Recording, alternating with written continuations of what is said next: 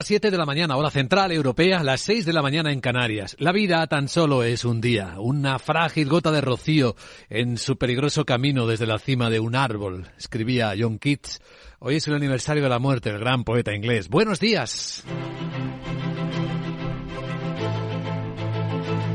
Aquí comienza Capital, la bolsa y la vida. Y despertando en este jueves 23 de febrero, víspera del aniversario de la invasión rusa de Ucrania, los líderes de finanzas del G20 se acaban de reunir en Bangalore para ver qué pueden hacer que detenga una guerra en la que en las últimas horas no ha habido ningún descanso.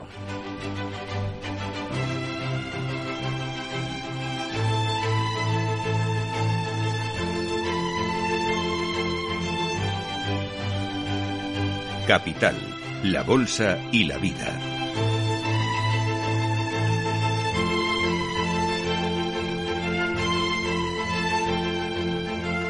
Luis Vicente Muñoz. Aunque en el lado de la economía y de la inflación y de la batalla de los bancos centrales sí hay una parada y fonda, sí hay un descanso que nos hemos encontrado hoy en Corea del Sur. El banquero central, Rey Janshu, dice que decide mantener los tipos bueno, veámoslo de otra manera. Decide detener las subidas de tipos de interés para pararse y observar. Es hora de hacer esto.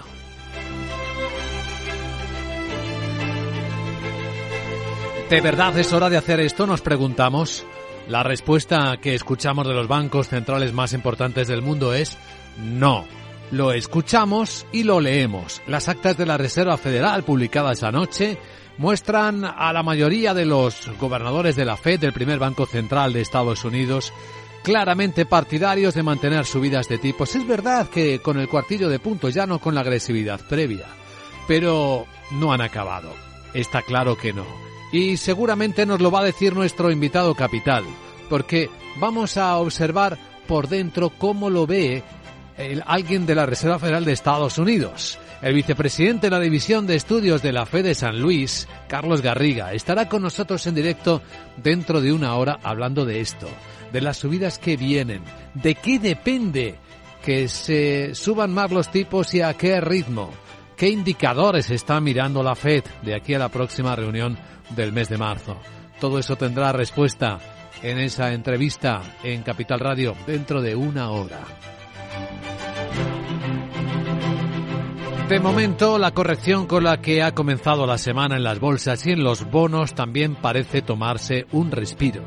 Aunque cuidado que las señales son de preocupación por este escenario del que hablamos, de una inflación más volátil, más persistente de lo que inicialmente se pensaba.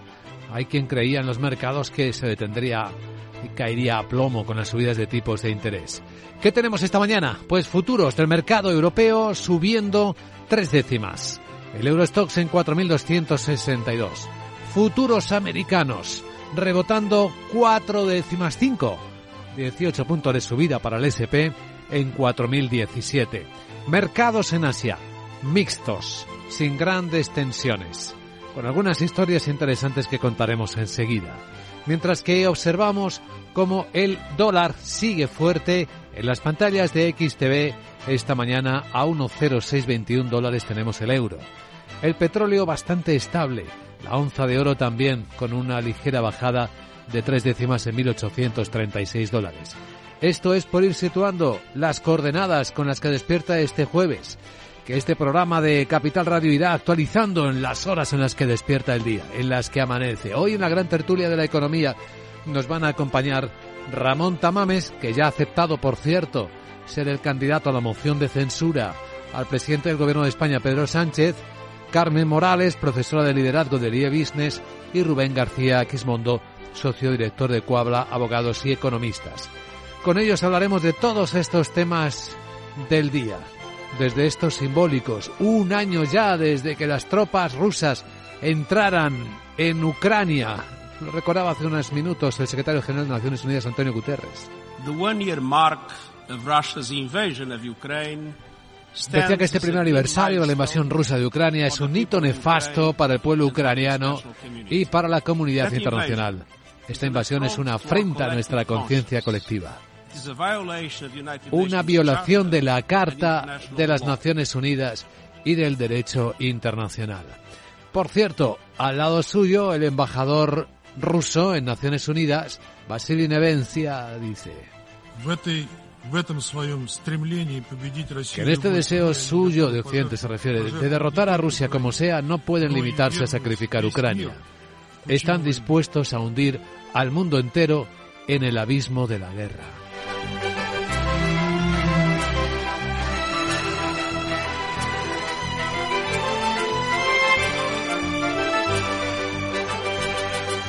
Los intentos de mediación ha habido muchos, las llamadas al diálogo se repiten cada día, no están teniendo ningún efecto. Aún así siguen produciéndose hace apenas unos minutos en el comienzo de la reunión de los ministros de finanzas del G20 en Bangalore, el ministro de la Información de la India, anfitrión, Anurag Thakur. Today's era is not of war, democracy, diplomacy and la era actual no es de la guerra. La democracia, la diplomacia, el diálogo son el camino a seguir. ¿Alguien le escucha?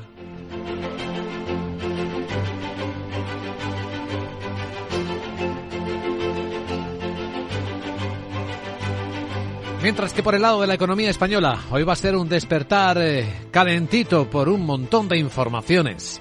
Algunas de ellas vienen de Bruselas. Cuenta el país esta mañana que el gobierno de España admite ante Bruselas que subirá las cuotas a los autónomos. Ante las reiteradas preguntas de Bruselas al ministro Escribá de cómo va la reforma de las pensiones y de observar de que no cuadran las cuentas, parece que el ministro está respondiendo, no se preocupen, las cuadraremos subiendo los ingresos, haciendo pagar más a la gente.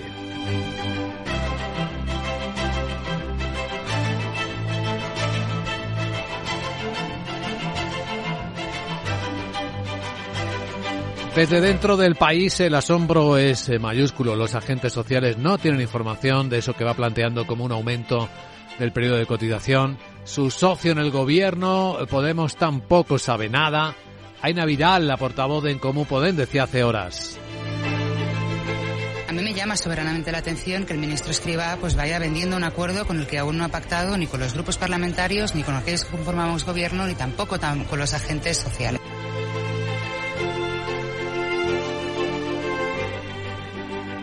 Y hay más historias esta mañana, las empresariales, que recogemos con sus hitos más importantes. En, unos minutos esperamos los resultados de Telefónica. Contaremos algo de la batalla de la inteligencia artificial y del último movimiento de uno de los líderes del mundo, que es Nvidia. Enseguida en Capital Asia y más detalles en este programa que a esta hora cuenta las noticias que despiertan la economía con Miguel San Martín.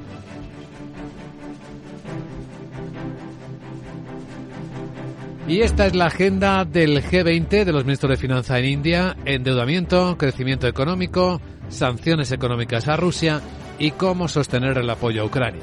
Cumbre en la que se reúnen los ministros de Finanzas y bancos centrales. La reestructuración de la deuda y mecanismos financieros para las economías emergentes son temas prioritarios, especialmente para la India, que espera convertirse en la voz del sur global en un momento crítico para sus propios vecinos que han visto disminuir sus reservas a mínimos históricos y dependen de los organismos financieros internacionales y también de China. El ministro de Información de la India explica objetivos de este encuentro. Esta cumbre, dice, encarna la visión colectiva del G20 sobre los problemas más acuciantes que afectan a la economía mundial y conecta directamente a la comunidad internacional con los ministros de Finanzas y los gobernadores de bancos centrales de las principales economías del mundo. Tiene el potencial de asegurar a las personas comunes que el consenso entre países del G20 sobre soluciones coordinadas a los principales problemas del mundo puede ayudar a la economía mundial a recuperarse de la desaceleración actual. La secretaria del Tesoro de Estados Unidos, Janet Yellen, buscará alianzas para mitigar los efectos secundarios de la guerra de Ucrania y generar presión sobre China para que permita compromisos sólidos en la reestructuración de deudas. Y este es un dato de deuda, por cierto, mundial, que puede sorprender.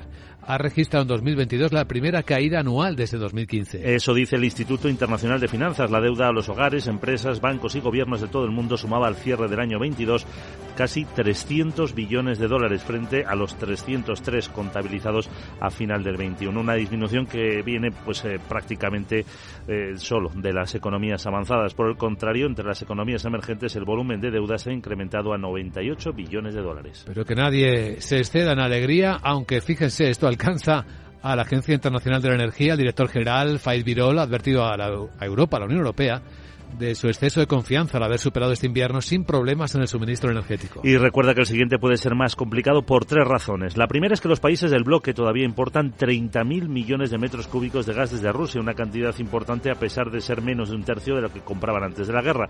También que la Unión cada vez importa más gas natural licuado, pero la capacidad adicional en 2022 ha sido una de las más bajas de la historia. Y tercero, que China volverá este año a los mercados como un gran comprador de gas tras superar un periodo de contracción de su consumo. Por eso Virol dice que hay dinero suficiente para solucionar estas cuestiones. What about the investments to make this happen?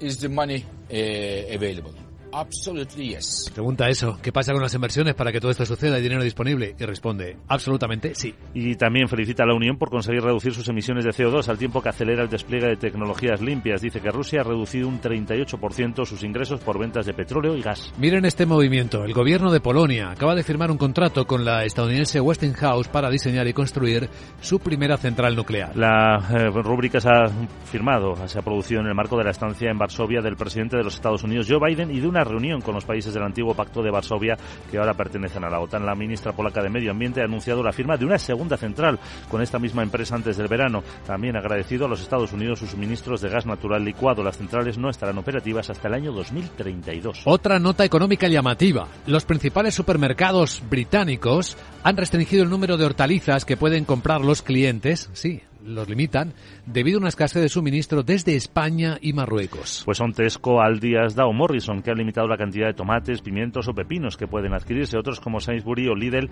no han anunciado medidas similares todavía. Los supermercados alegan que sus proveedores han reducido sus exportaciones debido a que sus cosechas se han visto afectadas por el mal tiempo. ¿Qué más eh, referencias? Pues en España se sigue hablando de reducir los precios de los alimentos y mostrando las diferencias. La ministra de Derechos Sociales insiste en ponerles un tope. La también líder de Podemos, Yone Belarra, ha vuelto a reclamar al PSOE intervenir en el mercado de los alimentos y ha criticado la idea del ministro de Agricultura, Luis Planes, de que se busquen los mejores precios por los diferentes supermercados. Creo que un gobierno tampoco puede ni debe pedirles a los ciudadanos y las ciudadanas que peregrinen de un supermercado a otro buscando, digamos, la mejor oferta en, cada uno de los supermercados. Creo que un gobierno tiene que actuar, tiene que gobernar y nosotros no podemos pedirle ni por favor a los grandes supermercados que bajen los precios ni tampoco a los ciudadanos y las ciudadanas que peregrinen de un supermercado a otro. Planas rechaza la propuesta del tope a los alimentos y asegura que el pagano al final sería el agricultor, el ganadero y los pequeños productores industriales. Además, no resolvería el problema y plantea cuestiones legales. Mucha gente diría, bueno, si los precios se limitaran, eh, pues no habría incremento de precios. Bueno, la realidad no es así.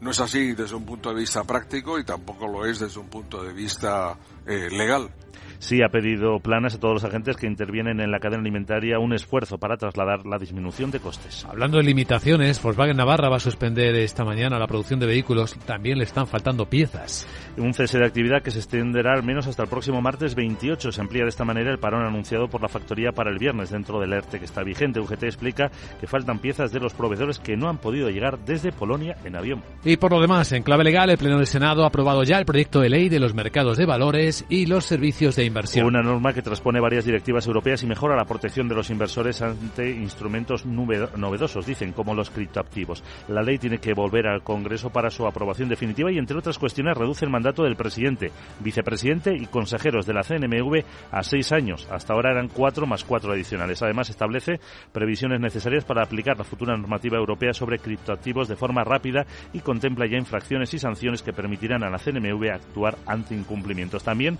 reforma la normativa de sociedades de capital para garantizar la protección de los inversores en las conocidas como SPAC. Y en tu agenda del jueves que nos traes hoy, Sarabot, buenos días. Muy buenos días, Luis Vicente. Ya es jueves y en la zona euro se conocerá el índice de precios de consumo armonizado para la UE y la eurozona de enero. En España el INE difunde datos sobre las hipotecas firmadas en 2022 y la encuesta de ocupación hotelera y los precios y rentabilidad de los hoteles. La OCDE publica los datos del comercio exterior en el tercer trimestre de 2022. Y en Estados Unidos esperamos las peticiones semanales de subsidio por desempleo datos de gasto de consumo personal y la primera revisión del Producto Interior Bruto del cuarto trimestre. La previsión es que se mantenga en el 2,9%. A ver, que cada vez que hablas sube el pan. Bueno, Jeje, me has dejado otra vez más preocupadísima. ¿Por qué? ¿Qué es eso de que nos van a subir la cuota a los autómatas? Eh. ¿Por qué el escriba se va a meter con nosotros? Em. Vamos que yo no sabía que tenía que pagar por ser autónoma. Em. Entonces las robotas de una fábrica, por ejemplo, no pagan. O Em. ahora que lo pienso, ¿no te referías a eso? Ah, en saber si te explicas mejor A ver, ahora. a ver, Chao. sí, eh, subir cuotas a autónomos. Ahora le preguntamos al señor Escribá cuando vuelva de Bruselas de qué va todo esto. Bueno, ya en serio. Hoy tenemos en Capital Radio un programa especial de inversión inmobiliaria a las diez y media, después de Capital, la Bolsa y la Vida, con Meli Torres. Hola Meli, buenos días. Hola, buenos días. Hoy en Inversión Inmobiliaria os traemos toda la información del sector de 10 y media a una, pero nos vamos a centrar en la entrevista. La vamos a tener a las 11. Y es que nace un nuevo programa financiero inmobiliario que está impulsado por Asprima, APC España y la Universidad Politécnica de Madrid.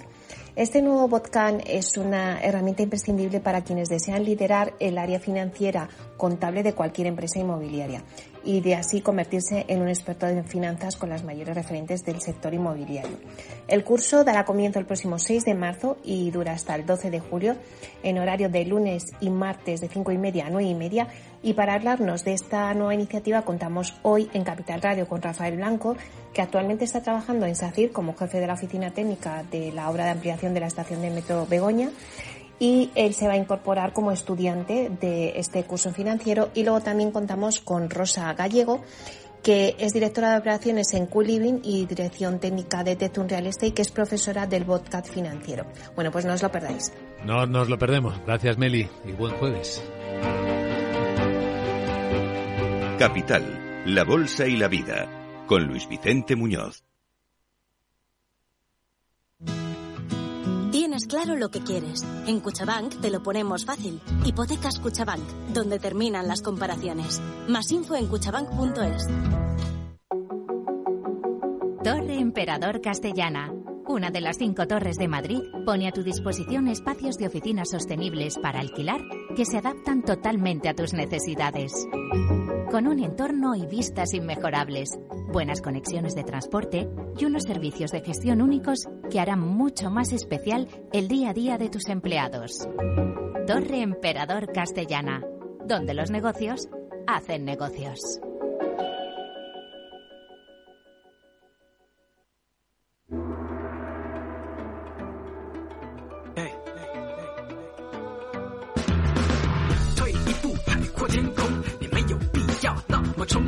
Esto es Capital Asia, revista radiofónica de los hechos más importantes en clave económica que están ocurriendo ahora mismo en este lado del planeta, donde las bolsas están mixtas y alguna de fiesta, como la de Tokio, están celebrando el cumpleaños del emperador.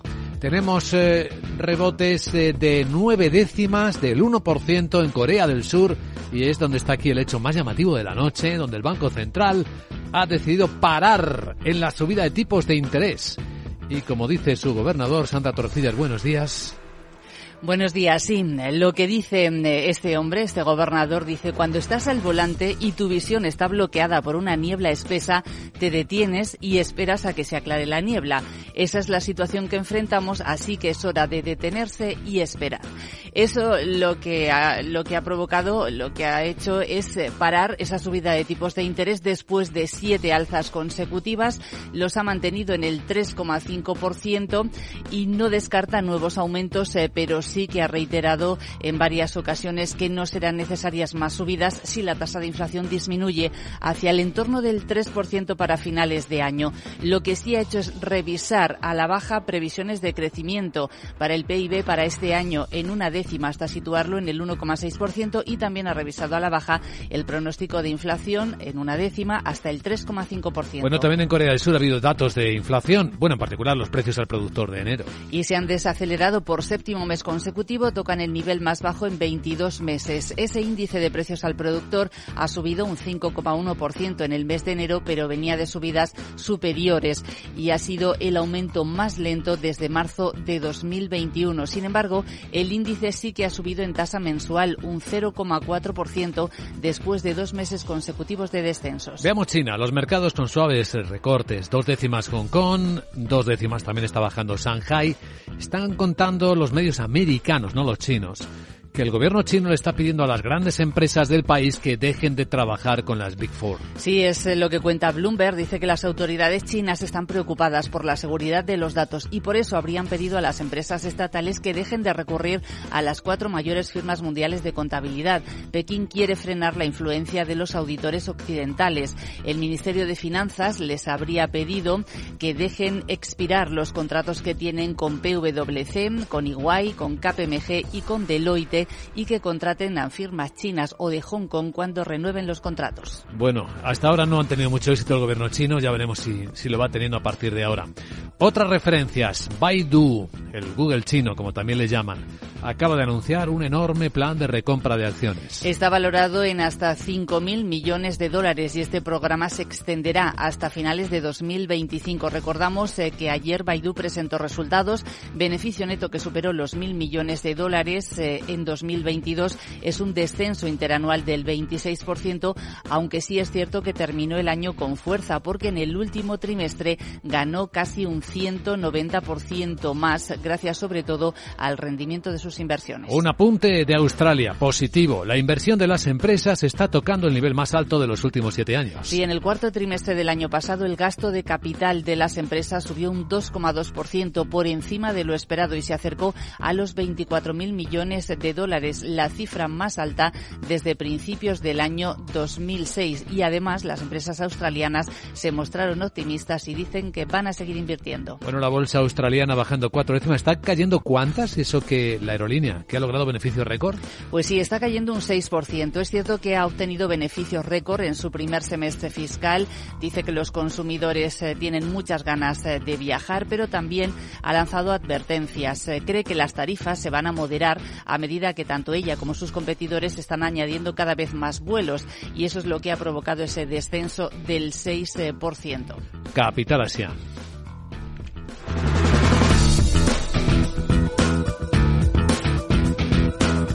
Capital, la Bolsa y la Vida, con Luis Vicente Muñoz. Hoy la inteligencia artificial vuelve a ser protagonista. Antes un tecnovid de Roberto Espinosa, economista experto en tecnología. Hola Roberto, buenos días. Hola Vicente, buenos días. Pocos pudieron prever que la personalidad de las inteligencias artificiales sería un tema de conversación en 2023, y seguramente menos que habría una carrera mundial para ver quién consigue la mayor burrada dicha por una inteligencia artificial. Pues bien, está ocurriendo y le está pasando a una empresa inesperada en todo esto, Microsoft. Si con ChatGPT casi todo el mundo buscó formas de encontrar a la máquina en un renuncio, la implementación de la misma tecnología en Bing, el buscador de Microsoft, ha ido un poco más allá. Microsoft ha querido darle cierta personalidad, cierta gracia, pero la cosa se les ha ido de las manos. No hay nada más poderoso que la curiosidad el libre. Así que gente de todo el mundo se ha dedicado durante varios días a buscarle las cosquillas al sistema. Y han descubierto que esta inteligencia artificial es capaz de amenazar de forma personal a periodistas. Puede tener un humor demasiado negro y que se pueden despertar diferentes personalidades en el sistema. Una de ellas descrita por sí misma como maleducada, deshonesta, agresiva y violenta. Incluso aseguró que había espiado a los programadores de Microsoft por la cámara de sus portátiles y sabía sus más oscuros secretos. Por supuesto, no es verdad, pero todo esto ha obligado a reaccionar a Microsoft, que se muestra sorprendida de que haya gente que dedique su tiempo libre a esto, y anunciar que para evitarlo reseteará el chat a partir de la quinta interacción. La buena noticia es que al menos no parece que haya que presionar control alt y suprimir. Una gran mejora. Gracias. Roberto, por cierto, está diciendo Google que ha conseguido importantes avances después del fiasco de su estreno del BART hace unas semanas. Bueno, hablando de inteligencia artificial, hoy tenemos la historia protagonista en una empresa que se llama Nvidia, no Nvidia del sentimiento, sino Nvidia que por cierto está ganando mucho más dinero de lo esperado. Laura Blanco, buenos días. Buenos días. La parada de la inteligencia artificial nos lleva a Nvidia porque es la responsable de que gane mucho más dinero del esperado. Luis Vicente, esta es la primera pantalla de la mañana. Nvidia, fabricante de chips y tarjetas. Bueno, pues Nvidia ha conseguido un hito y no es cosa de un día. Proveedor clave de chips usados en centros de datos que aplican inteligencia artificial y por lo tanto proveedor clave en hardware para empresas que están creando servicios de búsquedas basados en inteligencia artificial. El contexto, las empresas tecnológicas, las Big Tech, pensémoslo, están ajustando costes. El principal reflejo son los despidos en esas Big Tech, pero hay algo en lo que no están reduciendo esfuerzos.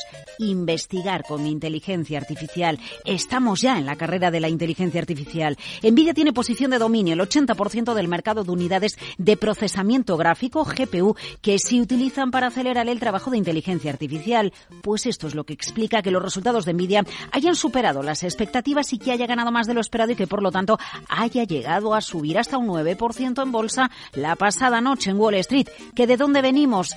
Uno de los hitos de Nvidia era conseguir que estos videojuegos tradicionales fuesen más realistas. Ahora su hito es marcar pautas en inteligencia artificial y hay más. Nvidia va a ofrecer directamente su servicio de computación en la nube para que las empresas alquilen todas sus tecnologías para desarrollar sus propios servicios de inteligencia artificial generativos que puedan crear texto, imágenes y otras formas de datos. Es decir, va a ayudar a empresas que no tienen experiencia técnica en construir su propia infraestructura a que la tengan. Inteligencia artificial para todos, Luis Vicente.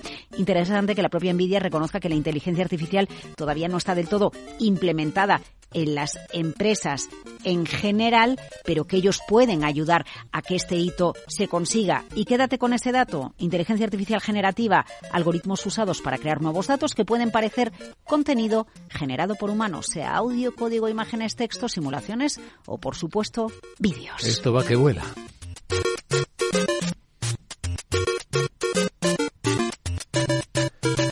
Bueno, y de la pantalla de la inteligencia artificial a otra mucho más eh, tangible, la del ladrillo. Bueno, la inflación no baja, ya lo sabemos, los tipos de interés van a seguir subiendo, lo dicen los banqueros centrales y claro, lo más tangible para nosotros es el Euribor. Sigue subiendo. Algunas voces decían que se iba a parar en el 3,5%. Mm -mm, 3,65% ayer. Niveles máximos que no recordábamos desde el año 2008. Esto quiere decir que las hipotecas van a seguir subiendo tanto las variables como el coste de la nueva producción hipotecaria, aunque vaya tipo fijo.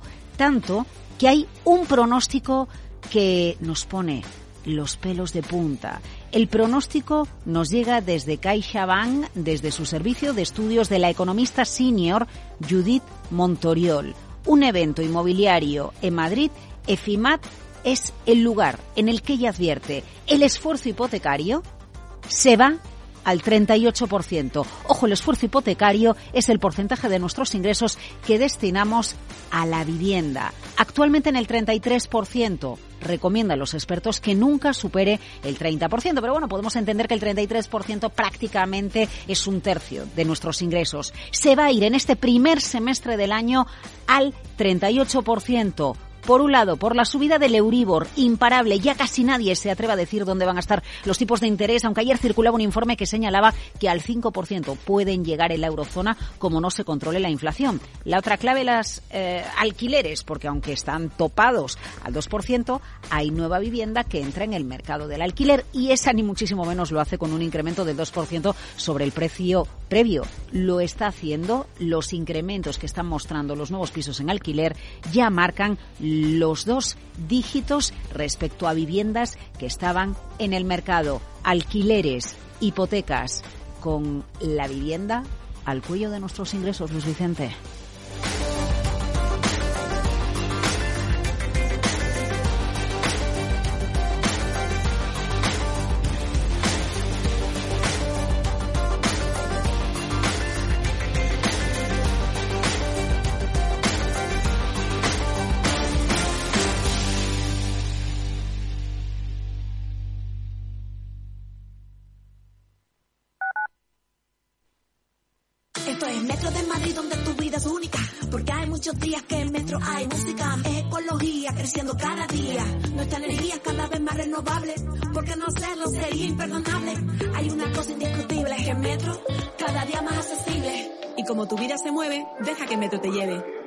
De Madrid, Comunidad de Madrid. La unidad de pediatría del Hospital HLA Universitario Moncloa es un equipo experimentado de pediatras de diferentes especialidades, equipamientos diagnósticos, urgencias pediátricas 24 horas y hospitalización. Pide cita al 917-581-196. HLA Universitario Moncloa, tu hospital privado en Madrid, Avenida de Valladolid 83.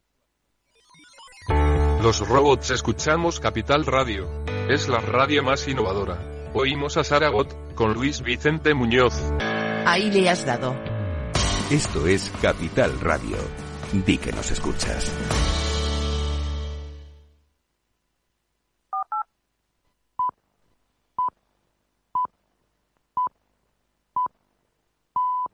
Las siete y media de la mañana, hora central europea. Son las seis y media en Canarias.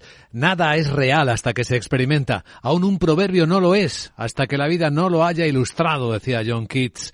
Tal día como hoy murió el gran poeta inglés. Buenos días.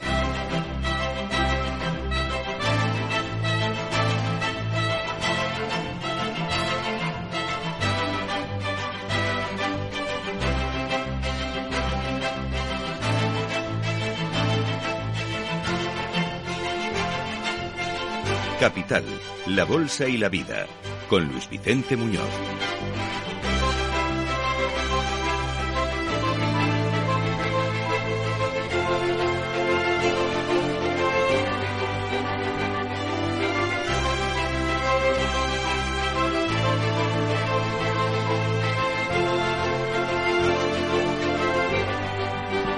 Y ya un año se va a cumplir de la invasión rusa a Ucrania. En este momento, una reunión de ministros del G20 de Finanzas en Bangalore, en la India, vuelven a lanzar un mensaje que no ha tenido alcance, no ha tenido, no ha alcanzado destino. La voz del ministro de Información indio, Anurag Thakur. No, la era actual no es la era de la guerra. La democracia, la diplomacia y el diálogo son el camino a seguir. No se está siguiendo. Y el secretario general de Naciones Unidas, Antonio Guterres,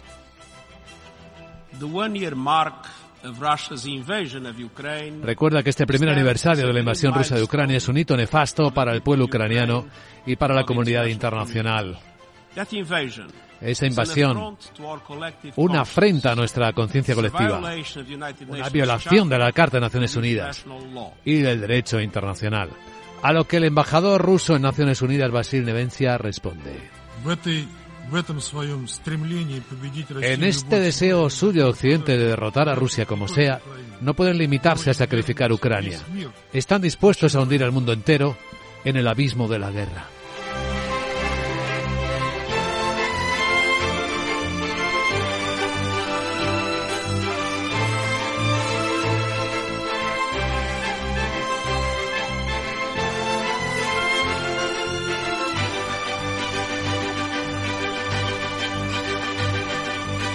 Pero la vida sigue, encojamos la perspectiva en clave económica. Una sorpresa de la noche es que un banco central, el de Corea del Sur, ha parado en las subidas de tipos de interés. Tras siete consecutivas, el gobernador Ri Chang-yong ha dicho, es momento, es hora de pararse y observar. Reconoce que hay niebla, que hay cosas que observar.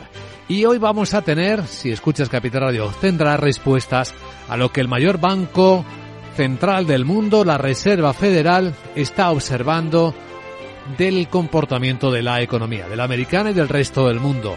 Porque en exclusiva tenemos una conversación a las 8 y 10, 7 y 10 en Canarias con el vicepresidente de la División de Estudios de la FED de San Luis, Carlos Garriga, una de las reservas federales de Estados Unidos que ha sido siempre tradicionalmente más eh, disciplinada, más dura con la observación de la economía.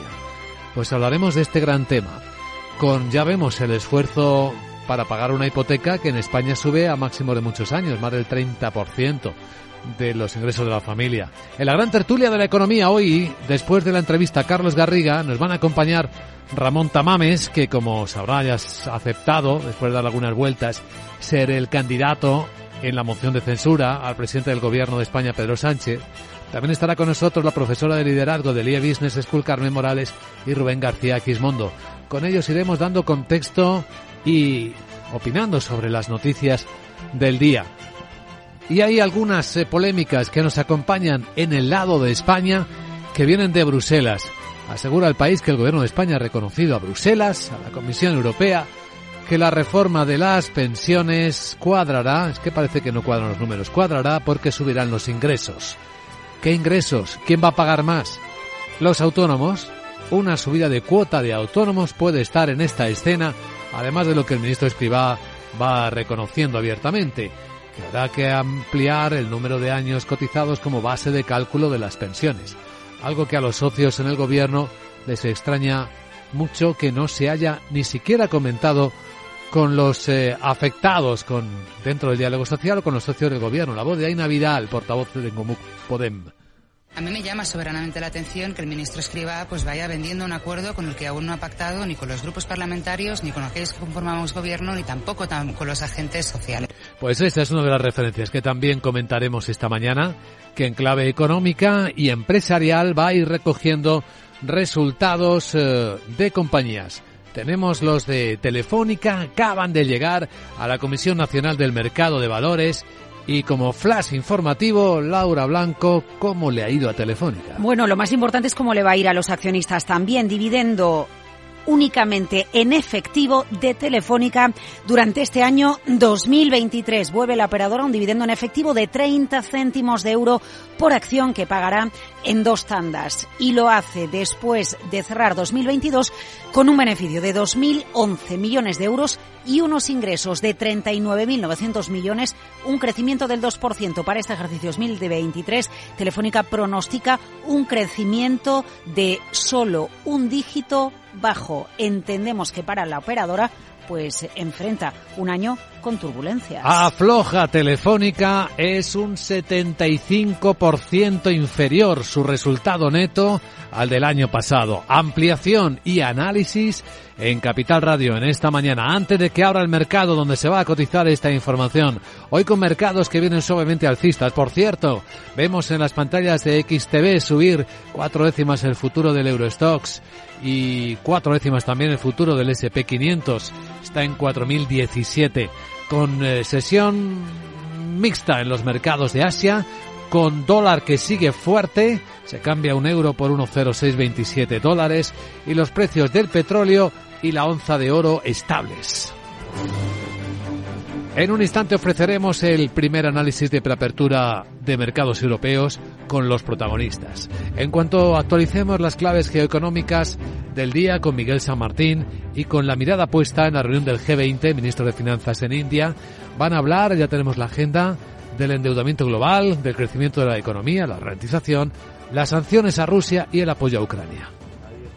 Ahí estarán los ministros de Finanzas y gobernadores de bancos centrales para hablar de la reestructuración de deuda y de mecanismos financieros para las economías emergentes. Un tema prioritario, sobre todo para anfitrión, para India, que aspira a convertirse en la voz del sur global en un momento crítico para sus propios vecinos que han visto disminuir sus reservas a mínimos históricos y dependen de organismos financieros internacionales y de China. El ministro de Información de la India explicaba los objetivos del encuentro que se centran en intentar ayudar a los eh, con soluciones eh, coordinadas. Por cierto, que la secretaria del Tesoro de Estados Unidos, Janet Yellen, ha anunciado que buscará alianzas para mitigar los efectos secundarios de la guerra de Ucrania y generar presión sobre China para que permita compromisos sólidos en la reestructuración de deudas. Y un dato sorpresa sobre las deudas. La deuda mundial el año pasado habría registrado la primera caída anual desde el 2015. Según los cálculos del Instituto Internacional de Finanzas, la deuda de hogares, empresas, bancos y gobiernos de todo el mundo sumaba al cierre de 2022 299 billones de dólares, 4 billones menos que los contabilizados a 31 de diciembre del año anterior. Esta disminución viene pues prácticamente solo de las economías avanzadas y entre las emergentes el volumen de deuda se ha incrementado ya son casi 100 billones de dólares. Aviso, advertencia a los europeos. Del director general de la Agencia Internacional de la Energía, Faith Birol, asegura que aunque este invierno se ha pasado sin problemas en el suministro energético, nota exceso de confianza. Porque el siguiente puede ser más complicado por tres razones. La primera, que los países del bloque comunitario todavía importan 30.000 millones de metros cúbicos de gas desde Rusia, una cantidad importante, aunque solo un tercio de lo de antes de la guerra. También porque la Unión Europea cada vez importa también más GNL, más gas natural licuado, pero la capacidad adicional es una de las más bajas de la historia. Y tercero, que China vuelve a los mercados como gran comprador de gas tras superar un periodo de contracción en su consumo por la pandemia. Así que Virol dice que en cualquier caso hay dinero para solucionar estas cuestiones. ¿Qué pasa con las inversiones para que esto suceda?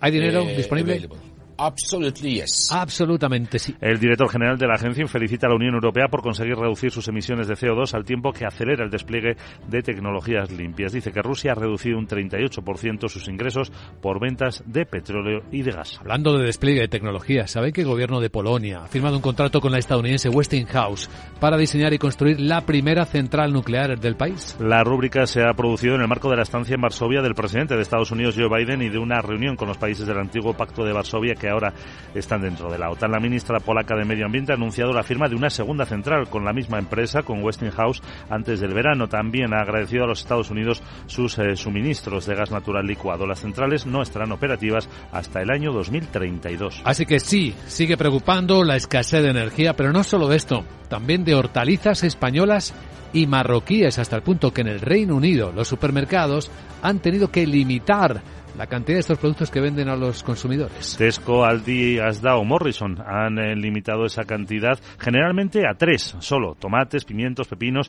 los que pueden adquirirse. Sainsbury o Lidl todavía se lo están pensando. Los supermercados alegan que sus proveedores han reducido sus exportaciones porque las cosechas se han visto afectadas por el mal tiempo.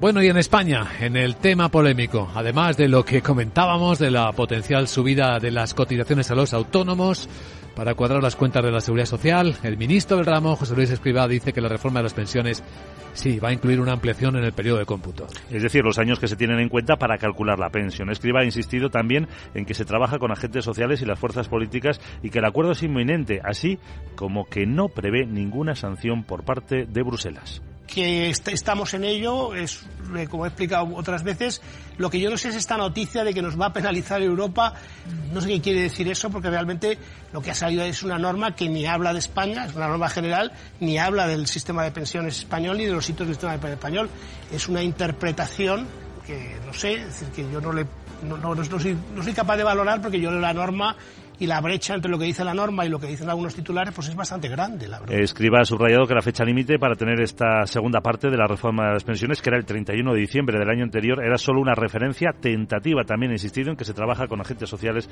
y fuerzas políticas por un acuerdo inminente que han desmentido, como hemos escuchado, desde Unidas Podemos. Por cierto, los inspectores de trabajo y seguridad social mantienen los paros al terminarse en acuerdo la reunión con el secretario de Estado de Empleo. Eh, lo hacían después de esa concentración en su tercera jornada de huelga. Los ocho sindicatos, todos los de la Administración Pública, critican que Joaquín Pérez Rey no haya precisado cuándo serán aprobadas las medidas de refuerzo del organismo, algo que consideran incluso un retroceso. En un comunicado conjunto denuncian la falta de voluntad política por parte del Gobierno para buscar soluciones. Dicen que se deben poner en marcha el acuerdo al que llegaron en junio de 2021. Echemos un vistazo a la agenda del jueves. Hola, Sarabot, buenos días.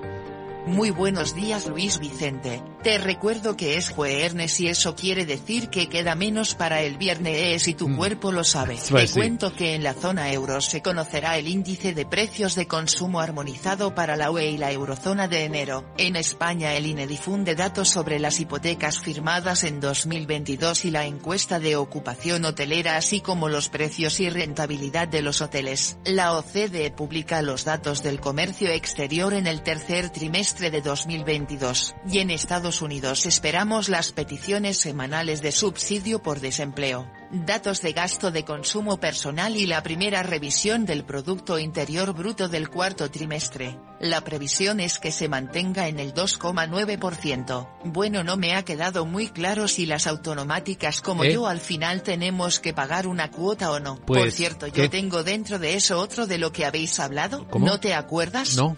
¿De la envidia esa? Envidia. Afectará a mi carácter. Es un sinvivir. Entre eso y lo del Em, Euribor. Euribor. El Euribor ese no se puede estar tranquilo. Ay, ay. chao. Ya te digo, eso de tener chips inteligentes dentro, pues Siempre inquieta, querida Sara.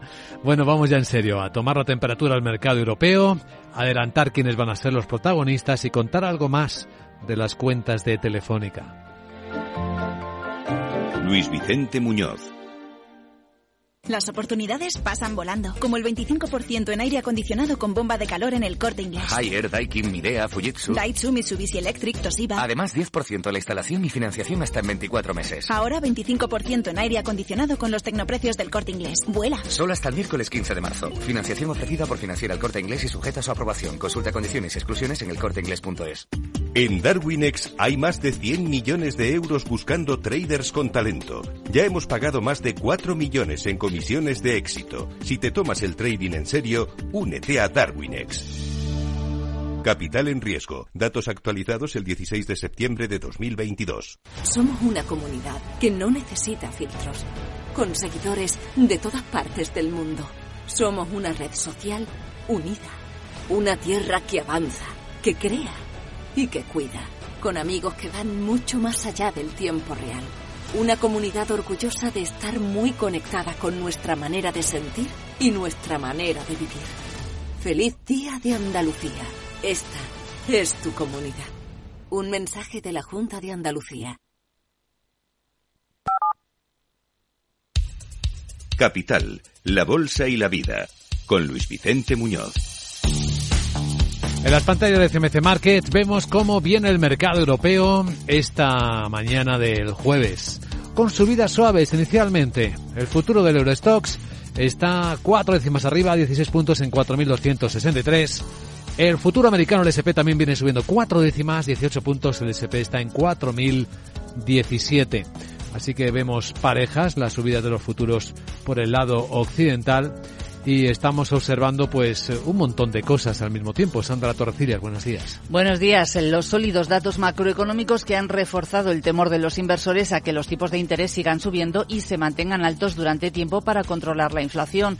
Las actas de la Reserva Federal reforzaron el tono, la línea dura y no han contribuido a disipar la preocupación. Casi todos los funcionarios de la Fed acordaron ralentizar el ritmo de las subidas de tipos a un cuarto de punto en adelante, pero según Liz Miller, presidenta de Summit Place Financial, apuntalaron la incertidumbre, especialmente en lo que se refiere a la amenaza de recesión. Dice para mí una de las cosas interesantes fue el enfoque de que había un acuerdo bastante generalizado de que no hay mucha claridad. La tendencia de este año, nadie está seguro de si entraremos en recesión, de si evitaremos una recesión, de dónde vendrá la fuerza. Así que los expertos del comité están luchando por obtener algo de claridad, al igual que los economistas y los inversores. Este jueves vamos a conocer el dato final de enero de la inflación de la zona euro y también el PIB estadounidense del cuarto trimestre del año pasado y no se esperan cambios significativos respecto a las cifras preliminares. Para quien busque claridad o visibilidad de los tipos de interés en Estados Unidos, recordamos que va a estar con nosotros el vicepresidente de la división de estudios de la FED de San Luis, Carlos Garriga, a las 8 y 10, 7 y 10 en Canarias. Le preguntaremos, por supuesto, sobre esto. Ya tenemos respuesta de cómo le ha ido a Telefónica el año pasado. Laura Blanco, buenos días. Le ha ido mejor de lo que esperaba el mercado. 2.100 millones de euros de beneficio en 2022. El mercado esperaba que no llegase a 2.000 millones. A ver, una clave, porque llama mucho la atención el titular de una caída del 75% en el beneficio. Durante 2021 el beneficio superó los 8.000 millones. Bueno, pues esta caída obedece a los extraordinarios, principalmente a la venta de las torres Telsius, además de una alianza o dos Virgin. Así que nos quedamos con el beneficio por encima de las estimaciones del mercado y con otro hito importante. En los últimos tiempos había especulado mucho qué iba a hacer Telefónica con su dividendo. Pues lo que hace es mantener el pago de dividendo en efectivo, 30 céntimos de euro por acción a abonar este año. Deuda de Telefónica en 26.687 millones de euros. ¿Y cómo le va al negocio en España? Pues los ingresos han crecido a un ritmo del 0,6% y el ARPU, el ingreso medio por cliente de Telefónica en España se mantiene por encima de los 90 euros. Pues ahí están los datos que todo el mundo deseaba ver de Telefónica, contados prácticamente en tiempo real. Otros protagonistas para los mercados También en el sector de las telecos europeas, los de Deutsche Telekom. Sí, en este caso el EBITDA se ha elevado en el cuarto trimestre del año pasado y se ha acercado a los 10.000 millones de euros. Esta cifra supera previsiones. El crecimiento en Estados Unidos y en Alemania ha compensado una ligera caída en el resto de las operaciones europeas de la compañía y su beneficio neto se ha duplicado hasta los 1.000 millones de euros. En el conjunto del año, el EBITDA le ha subido un 7,7 y espera mejorar ligeramente estas cifras este 2023. También entre los protagonistas en el sector asegurador los resultados de AXA. Sí, en este caso ha bajado el beneficio neto un 8% hasta 6.670 millones y no cumple previsiones. Dice que el aumento de los tipos de interés ha pesado sobre la valoración de sus activos de bonos. Sin embargo, AXA eleva objetivos para este año y anuncia un programa de recompra de acciones de hasta 1.100 millones de euros este año y sube el dividendo un 10%. NH Hoteles deja atrás las pérdidas. Sí, con un beneficio neto de 100 millones de euros el año pasado, gracias sobre todo a la fuerte recuperación del turismo tras la pandemia. Y BNP Paribas denunciado en Francia por su responsabilidad en el cambio climático. Sí, eh, va, eh, tiene que responder ante la justicia por su apoyo financiero a proyectos que contribuyen al cambio climático. Lo acaban de anunciar las ONGs que han impulsado estas acciones judiciales y que buscan hacer historia como el primer litigio climático del mundo contra el banco. Las organizaciones acusan a BNP Paribas de ignorar su responsabilidad en la crisis climática y de ser el mayor financiador mundial de ocho grandes petroleras y gasísticas europeas y norteamericanas. A continuación, claves de Wall Street.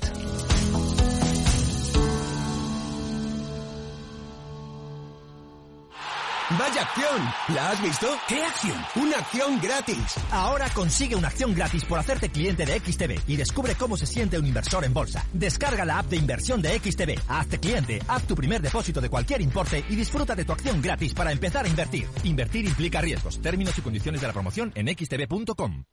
¿Y con qué idea nos quedamos de la sesión de Wall Street, Miguel? Pues recortes del 0,26% para el Dow Jones, un 0,16% el S&P 500, pero el Nasdaq ganó un 0,13% con el efecto de esas actas de la última reunión de la Fed que hemos eh, comentado. Destacó el, eh, la jornada buena para el sector de materias primas. El mejor fue Salesforce, una alza del 1%, American Express un 0,7%, a la cola Intel se dejaba un 2,26% o Walmart también más del 2%. Caterpillar un 1,1 a la cabeza del S&P 500, empresas de, entretenimiento, podemos decir como los casinos Caesars que subieron un 5,4, Warner Bros un 4,5, Garmin, los relojes inteligentes que subieron más de un 4, Keysight Technologies es la que más bajó casi un 13%, el petróleo por debajo de los 74 dólares y también bajaba un poquito la rentabilidad del bono estadounidense a 10 años al 3,91%. Y ahora claves del cierre de sesión casi en la sesión asiática.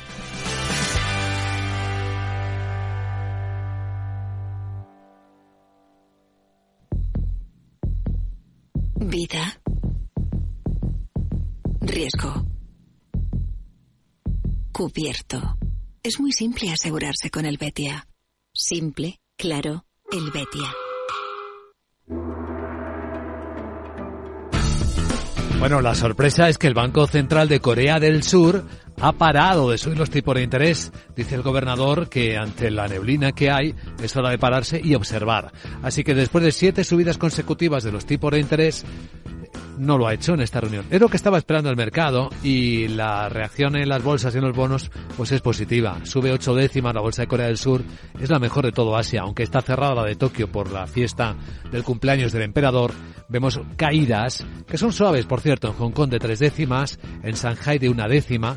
En este país está comentando lo dice Bloomberg, que el gobierno está pidiendo a las grandes empresas estatales chinas que no renueven los contratos con la Big Four, está preocupado porque haya acceso americano a los datos importantes de la economía china y que lo hagan con otras compañías chinas. De momento no ha tenido mucho éxito ese gobierno.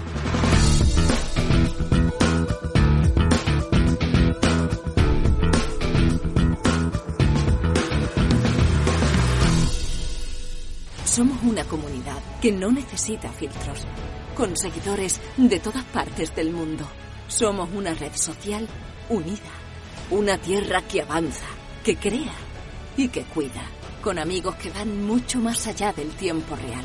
Una comunidad orgullosa de estar muy conectada con nuestra manera de sentir y nuestra manera de vivir. Feliz Día de Andalucía.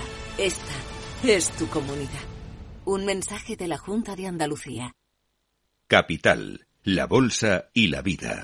Importante para nuestra audiencia, la CNMV ha aprobado ya el Código de Buenas Prácticas de Inversores. Veámoslo con nuestro abogado Arcadio García Montoro. Buenos días, abogado. Buenos días, Luis Vicente. ¿De qué hablamos? Pues de un código que, sobre todo, pues que fomenta el que podamos eh, adherirnos de forma voluntaria como inversores. De no hacerlo tampoco pasa nada. Son principios que vienen a seguir la máxima de aplicar y explicar. Esto es, hay que justificar donde no se aplica qué motivos tenemos para ello. La finalidad es que los inversores institucionales y los gestores de activos no institucionales, pero con participaciones en sociedades cotizadas, se impliquen más en las empresas donde invierten. La Comisión Nacional del Mercado de Valores quiere público esos documentos que contengan unas pautas que fomentan la participación como accionistas en la toma de decisión. Bueno, pero ¿de qué principio se trata?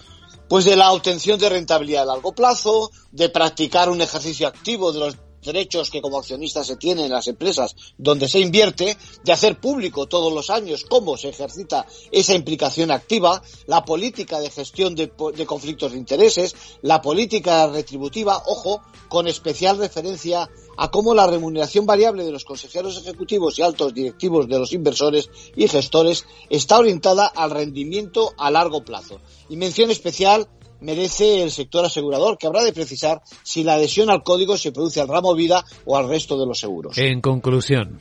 Pues es un paso adelante hacia la inversión responsable. Es posible acogerse a un periodo transitorio de tres años y va a contribuir sin duda a objetivos como la sostenibilidad. Gracias, abogado.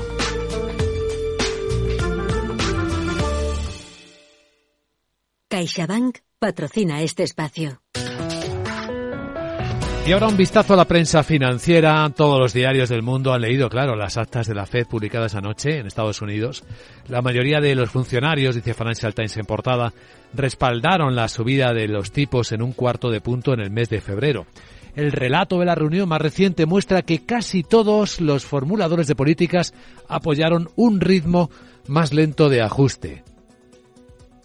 Además, leemos que la Fed se enfrenta a un nuevo punto de inflexión en medio de preocupantes datos de inflación. Y por eso va a ser interesante escuchar a Carlos Garriga, a nuestro invitado capital, que es el vicepresidente de la División de Estudios de la Fed de San Luis, en unos minutos. Cuenta este diario británico, además, que el Banco de Corea mantiene las, los tipos de interés estables por primera vez, que Wall Street va a perder a medida que China asegure el control del oleoducto de la OPI, que Google afirma una gran, un gran avance en la corrección de los errores de su computadora cuántica y que Rusia y China están prometiendo fortalecer sus lazos a pesar de la presión internacional.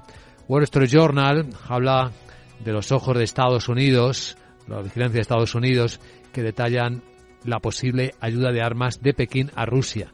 De hecho, la administración Biden dice está considerando publicar inteligencia que cree que muestra que China está sopesando si suministra armas para apoyar la guerra de Rusia en Ucrania, según funcionarios estadounidenses, algo que está repitiendo mucho en los últimos días.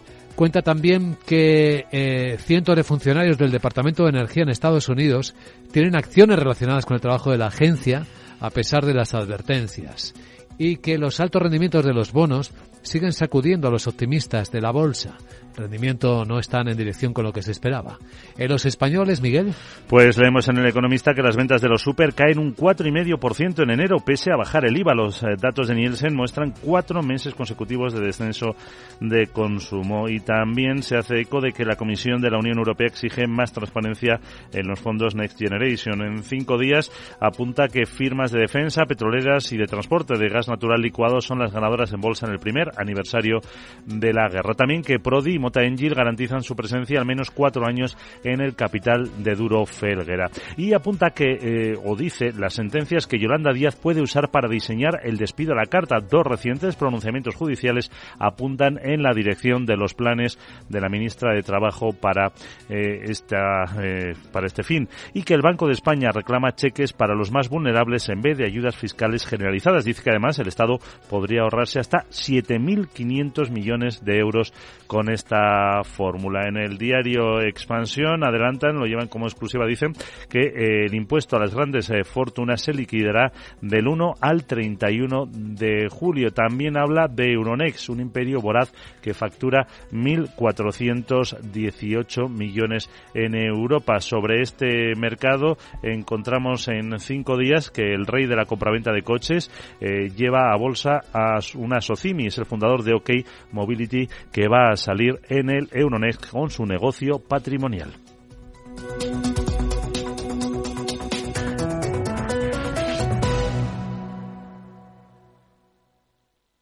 CaixaBank ha patrocinado este espacio. Esto es Metro de Madrid donde tu vida es única. Muchos días que en Metro hay música. Es ecología creciendo cada día. Nuestra energía cada vez más renovable. Porque no hacerlo sería imperdonable. Hay una cosa indiscutible, que Metro cada día más accesible. Y como tu vida se mueve, deja que Metro te lleve.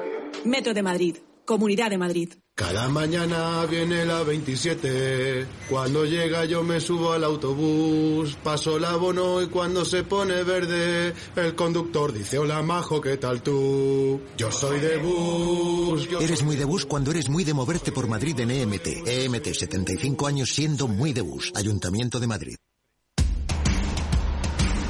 No pierdas detalle de todo lo que afecta a tus inversiones y a tu bolsillo. Toda la información en Mercado Abierto con Rocío Arbiza, de 4 a 7 de la tarde en Capital Radio.